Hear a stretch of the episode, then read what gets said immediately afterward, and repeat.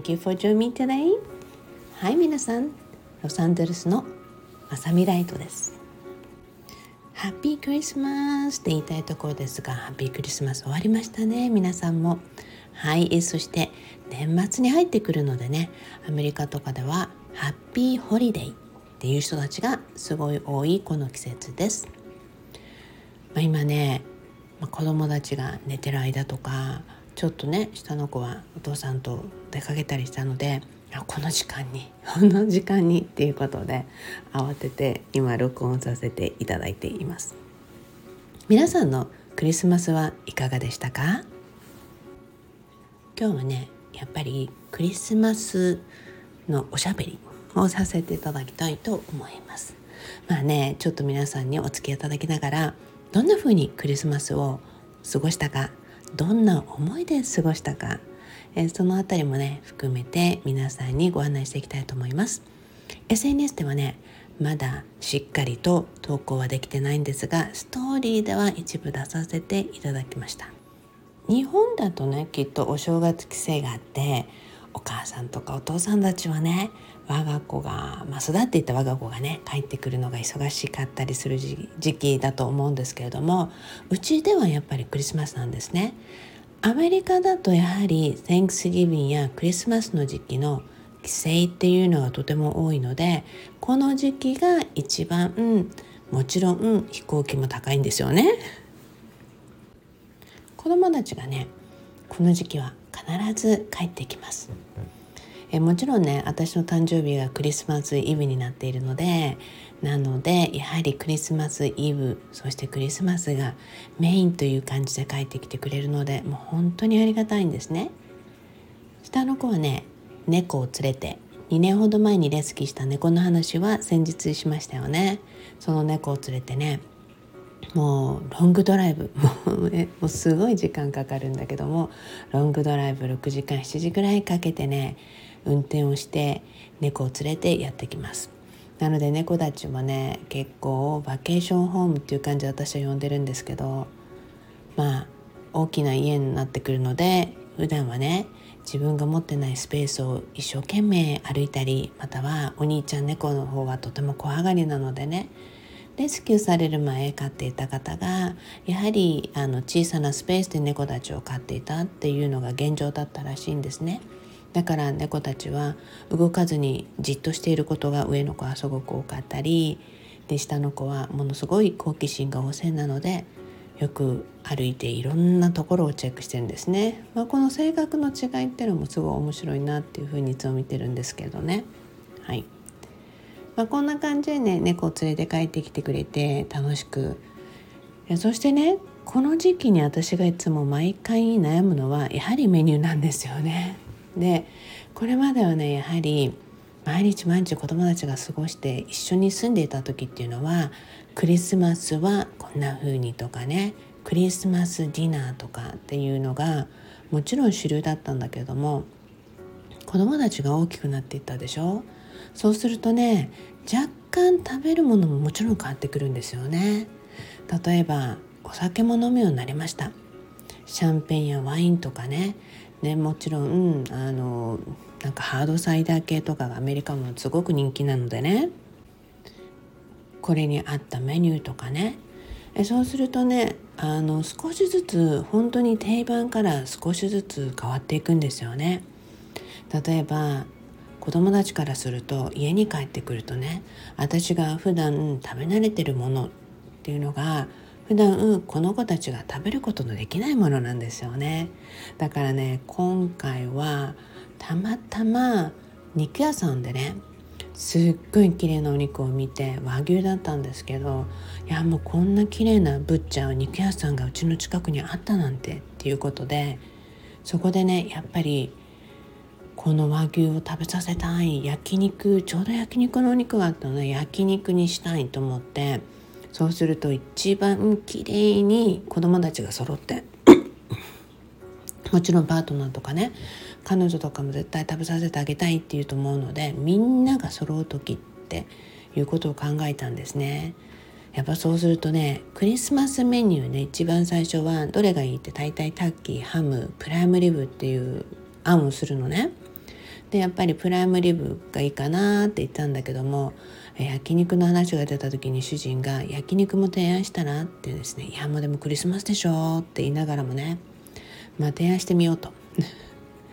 なぜならあの次男の彼女が入ってくることになりそうすると彼女はこういった薄いお肉とかあのさらっと食べることができるお肉の方が好きでね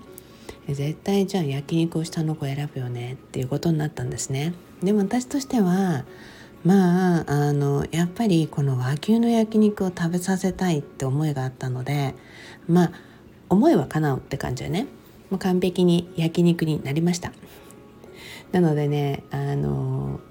すごくもう焼肉でクリスマスっていうのはもうほとんどね結婚してからこんなことしたことなくてでも子供たちが食べたいお味噌汁であったりお野菜であったり、まあ、ご飯であったりねで母の形見であるあのお釜があってね沖縄からもう私よりも年齢も高いもう80歳ぐらいのお釜を持って帰ってきたんだけど、まあ、そのお釜でねご飯も炊いたりとかそういう風にしながら、まあ、楽しく過ごしていました。ね、もちろんねあの23日に子供たちがみんな家に帰ってきたので、まあ、そのためにね私は子供たちの部屋っていうのをそのままにいつもしてるんですね。よく子供たちの部屋をね物置にしたり模様替えしたりってする親御さんもいるようなんですけれども私はなんかそれをしたくないなと思った時に亡きもうすごい億万長者のね大先輩である方がいてもう亡くなられたんだけどその方がねよく言ってたんですよ。まさみさんできるならね子供が巣立っていった後も子供の部屋をそのままにしてあげなさいってその方はねお子さんが巣立っていったことで家をねダウンサイジングして大きな家から少しちっちゃなあの管理のしやすい家の方に引っ越したんですね。でもともとはねすごい大きな家に住んでたのでちっちゃい部屋になっていくともちろんやっぱり物入れるスペースがないって気づいたようでそこでお嬢さんのお部屋そしてね用意してたところがどんどん物置になってしまってでそうするとねやっぱり子どもたちがね帰ってきづらくなるっていうことがあったらしいんですねそれを聞いてハッとしたようなんですねだからこそできる限り大きくても子どもたちが巣立っていってこんなスペースいらないんじゃないと思うことでもできるだけ子どもたちが帰りやすいスペースを用意するっていうことをよく言ってくれたんですね。なので、まあ、子供たちはもう毎回帰ってくると荷物がいっぱいなわけですよね。でそれで自分たちの部屋にそのまま 入っていってまさにね住んでいた時のような感覚でねあのクリスマスの時期を過ごすことができるのでほんの少しのノイズであったり足音であったり笑い声とか、ね、あの音が聞こえるっていうだけでもまあ、猫が走ったりしてる音も含めてそうなんだけどあらゆるものがねものすごい愛おしく感じるんですね。でこう話をしてるだけでもまた涙出てきてて なので、まあ、その23日はね大体もう家に帰ってくるその日っていうのはもうソウルフード沖縄そばを食べたいっていうのが多いんですね。なので沖縄そばを仕込んでいました。またはこの冬になってくると下の子が好きな沖縄の中身汁っていうのがあってでそのねあの材料を買いに行くのが今回はちょっと時間がなくてできなかったんでいやまたあのこの子がいる間に作ろうと思ってるんですね。まあ、そんな感じで23日は全然野菜っていう感じでワイワイしてえそして誕生日を迎えて、まあ、本当にねありがたいぐらい子供たちと一緒に過ごすことができました。誕生日の朝はねよく一緒にブレックファースト行ったりブランチ行ったりっていうのが多かったんだけれどももうでもやっぱり帰省してくるでしょそうするとやはり普段食べ慣れていた私のキッチンカウンターで食べるっていうのがやはり子どもたちが一番やりたいことなんですよね。そうするとクリスマスのイブは私がクリスマスツリーのマフィンを作ってでそしていつものようにお迎えをしてコーヒー作ったりそして紅茶を作ったりそうしてね降りてくる時にあったかいこの音空間空気ね湯気が立ち込めてるってもうその感覚をね楽しんでもらいながら降りてきてもらうんですよね。そうするとね一番最初に降りてくると大体飲み物から始まっていてじゃあそろそろご飯ができるからねっていう風にしてやっていくんですが、まあ、今回はフリタッタと毎回フルーツはもう好きなんでもうとにかくフルーツを毎回用意してます。そしてねあのその日はやっぱりファーマーズマーケットだったし翌日のクリスマスのために注文していたあの和牛の焼肉をねあの受け取りに行かないといけなくてその日はうちの主人はミシガンのね出身なのでミシガンのスポーツがやっているともう邪魔しないでくれモードはバッチリなんですね。なのでファーマーズマーケットは喜んで子供たちと行ってきてっていうことではい子供たちと一緒に行ってきました。子供たちを連れてねファーマーズマーケット曲がって、ね、そしてねあの彼女のパートナーもみんな一緒に歩いているのでねそうするとねみんなが「今日お母さんの誕生日なんだよ」とかパートナーのうちの長男のパートナーの子なんかそういうのをすごいカジュアルに言うのが上手な子なんで「今日はねショーのお母さんの誕生日なんだよ」とかってみんなに言って、まあ、みんなに挨拶をして「ほら今日はね家族連れてきたの子供たち連れてきたの」っていうふうにしてね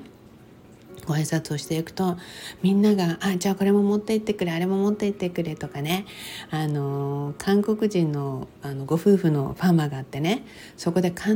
ず私たちは結構高めなんだけどもオーガニックのとてもいい形の、えー、日本の梨とかあの韓国の梨を買うんですね。えそうするとねやっぱりそこのおじちゃんってねいつもムスッとしててもうほとんど喋ったことがないのね。なのにそのおじちゃんにね子供たちと一緒なんだってことをおばちゃんに話してるのをおじちゃんが聞いてそしたらおじちゃんが慌てて私が帰ろうとする時にもうお金も払ってね帰ろうとする時に背中をトントンって言って「この2つリンゴ持ってってくれ」って子供たちにあげてくれって言ってね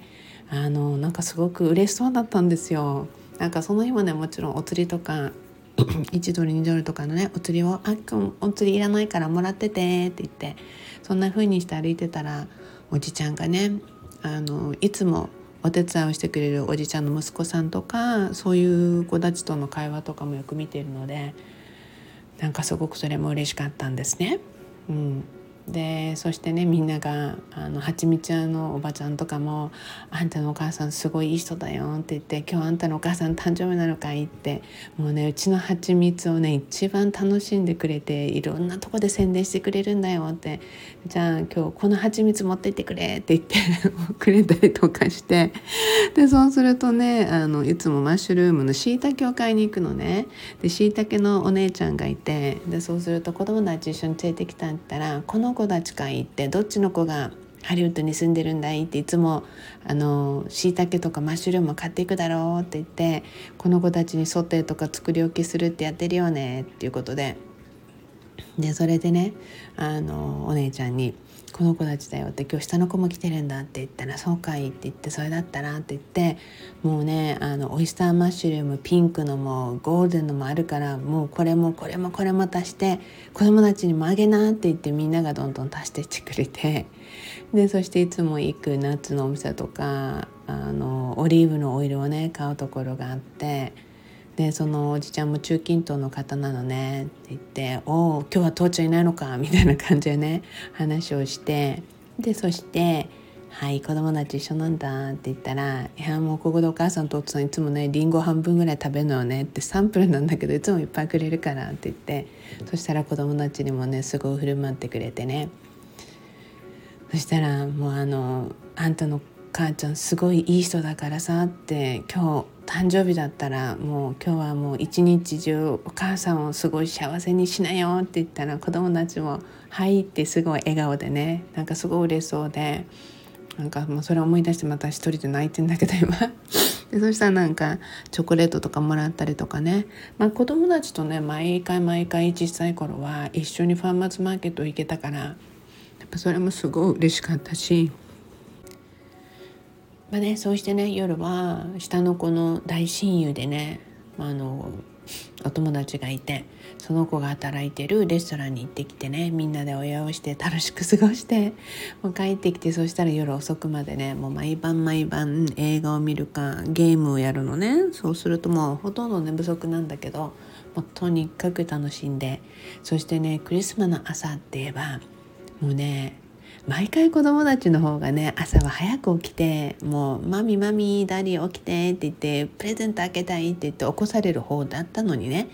もう今では大きくなったじゃない？だから私たちの方が起こさないといけないわけでっていう感じでね逆転してるよなってそんなのもその雰囲気もすごい好きなんですね。そしてクリスマスの朝はねお父さんが子供たちにシナモンローズを作りたいと。まあ、知ってる方は知ってますよね。うちの主人今ベーキングを習ってるので下の子にねシナモンロールをね作ってあげたことがなくて上の子はもうスクールで作ったのを食べて美味しかったと。だからシナモンロールをね手作りで一生懸命頑張っていたのででなかなかね今日は寒その日は寒かったんだ昨日ね。なのでなかなかあの膨らまないでお父さんすごい苦労しながらだからあの早く起きてって言ったのにとか思ったりはしたんだけどね。でもねあのそうやってねあのシナモンロールそして私はね手作りのベーコン作っていたのでその前の日に仕込んでいたのでね手作りのベーコンをメープルでねあの焼いたりとかすごくねとにかくみんなで楽しくまた朝を過ごしていました。まあ、そんな感じでねあのアパタイザーを主人がね何か作りたいっていうことでなんか名前忘れちゃったけど作っていて、まあ、それがなかなか出来上がるのが遅かったんだけどすごく本人は一生懸命頑張っていたのでであの私はなんか大体この時間に合わせてこのメニューとかあってねいつもいろいろと、まあ、プランをして大体用意していくので、まあ、一瞬なりね主人があもうキッチンであの前もってどのぐらいかかるとかちゃんと聞いとけばよかった。一瞬だけど主人キッチンに邪魔だなと思ったのね。でもね一瞬思うじゃない？一瞬思うとね一瞬にして怪我するの。私毎回それをねユニバースから学ばされていてあハッとしてあの手をね怪我しちゃってちょっとね切り切っちゃってはあやっぱり今一瞬思ったことがいけなかったんだなと思って主人に「今一瞬こう思ったの」ってでもそしたら怪我したからごめんねって作ってくれてることに感謝しなきゃと思ったっていうことで。だから大丈夫ゆっくりと進めてっていうことでね。あのなぜなら途中うまくいかない時とか慌ててる時にねこうしたらああしたらとかってアドバイスをしたりとかじゃあ私はキッチンでいろんな道具があってこれを代用してってことができるのでこの案内をする時にね絶対あの素直に受け入れないの。だからすごい困ってすごい時間かかったりとかするのねそういう時には素直に受け取るっていうことを後になって安静するんだけどね。このね手前まで録音をしてまたワノブとボーイがね降りてきたんでそのまま一旦中断をしてまた今ね午後に子供たちにアフタヌーンのあのスナックとかホットあのティーとかを出したので またちょっと時間を作って今ね録音の続きをしてるんだけどまあこんな風にねあのまあ主人の土地とか私の土地とかいろんな交えながらも写真撮ってお父さんとお母さんエナミーじゃなくてキッチンバディっていうことで写真撮ってとかやったりとか。まあ本当にねあのそんな風にみんなでワイワイしながらアパタイザー囲んでじゃあシャンペン飲もうとか。で落ち着いた頃にじゃあ焼肉食べようって言って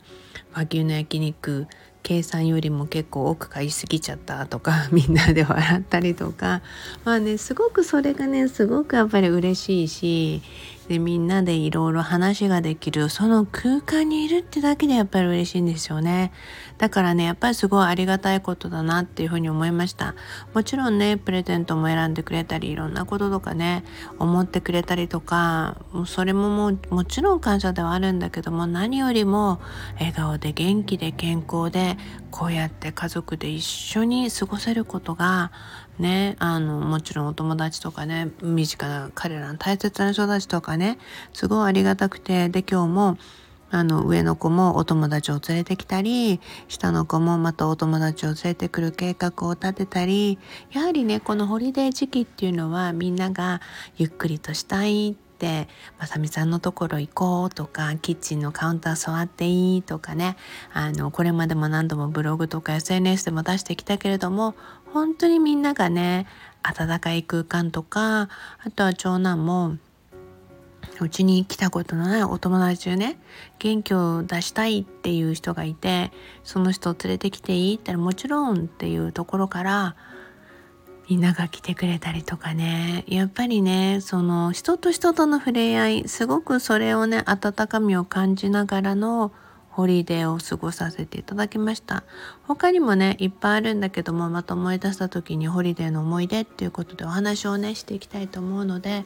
皆さんにとってねやはり言えるのは殻に閉じこもるよりも絶対に自分がいかにその瞬間を楽しめるか条件とかそういうのじゃないってことまあ皆さんに今お話もしたように本当にね私的にはとにかく一緒にいることができるっていうことがすごくありがたくて幸せなことでだからこそねもうあの環境とか物とかそうじゃなくてあなた自身がどんな気持ちでどんな風にその時間を誰と過ごすかもし一人だったとしてもどんな風に過ごしたか。まあ、そこをね皆さんの基本にしてもらいたいなっていうふうに思います。まあ、あっという間に20分も過ぎたのでまた皆さんにいろいろお話をしていきたいと思いますがまたの今日を見てまずは皆さんがねクリスマス良き時間を過ごせたことを祈り願い終えていきたいと思いますのではいいつものように Promise me love your life あなたの人生をもっと好きになることを約束してくださいね。Thank you, thank you, thank you.